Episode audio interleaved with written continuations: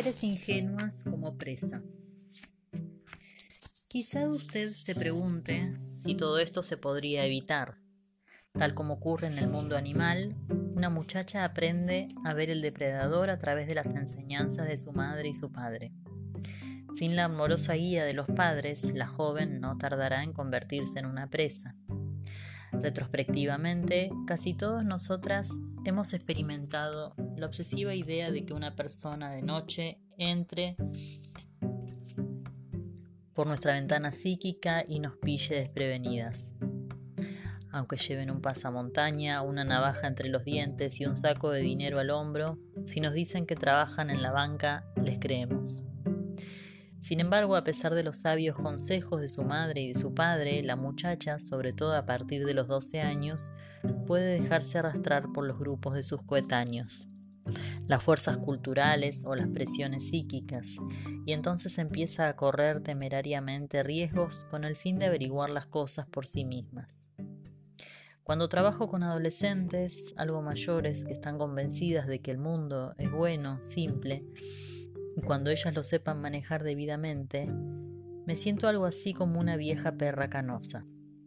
Siento el deseo de cubrirme los ojos con las patas y suelto un gemido, pues veo cosas que ellas no ven y sé sobre todo, si las chicas son obstinadas, que se empeñan en mantener tratos con el depredador, aunque solo sea una vez antes de despertar sobresaltadas. Al comienzo de nuestra vida, nuestro punto de vista femenino es muy ingenuo es decir, nuestra comprensión emocional del oculto es muy débil. Pero es ahí donde todas empezamos como hembras. Somos ingenuas y nos empeñamos en colocarnos en situaciones muy confusas.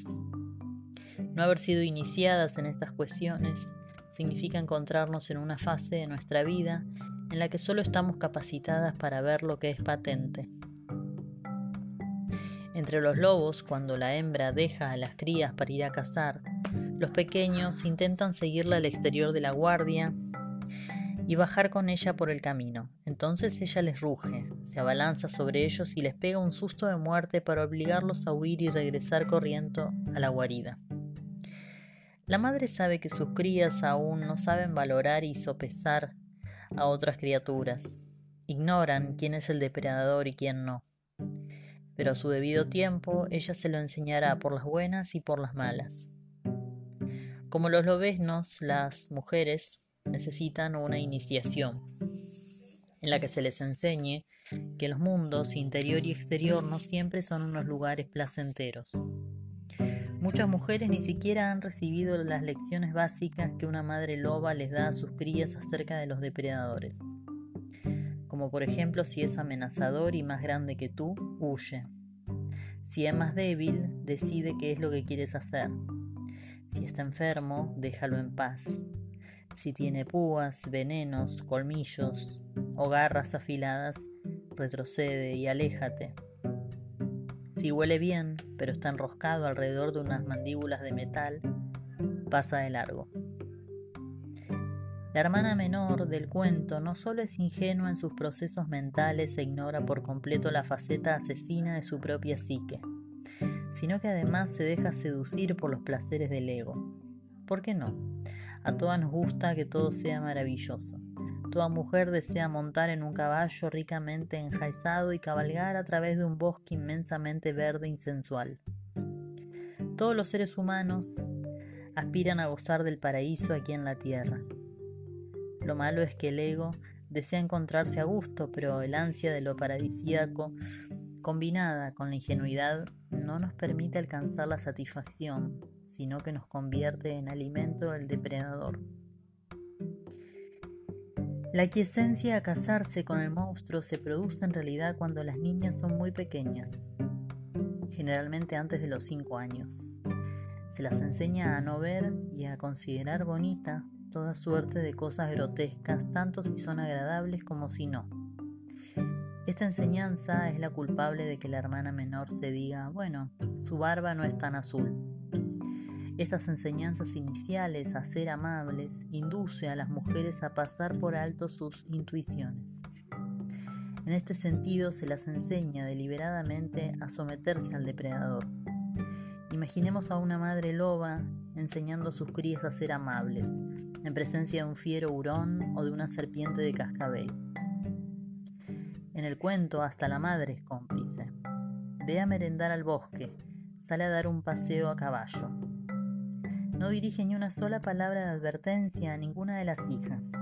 Cabría pensar que la madre biológica o la madre interior está dormida, o también es ingenua, tal como suele ocurrir en el caso de muchachas muy jóvenes o de mujeres que no han sido mimadas.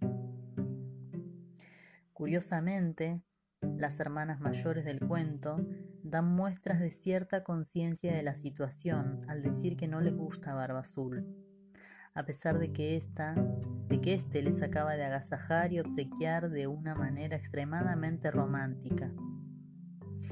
En el relato se da a entender que a ciertos aspectos de la psique representados por las hermanas mayores tienen la perspicacia un poco más desarrollada y una prudencia que las induce a no idealizar románticamente al depredador.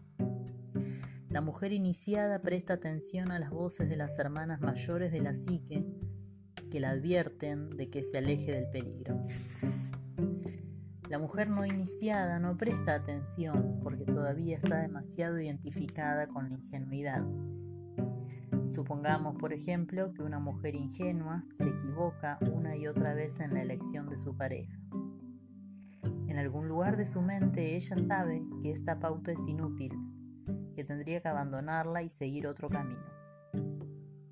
Muchas veces incluso sabe lo que tendría que hacer, pero una especie de hipnosis de tipo barba azul la induce a seguir la pauta destructiva. En la mayoría de los casos, la mujer piensa que si insiste un poco más en la antigua pauta, la sensación paradisíaca que anda buscando aparecerá en un abrir y cerrar de ojos.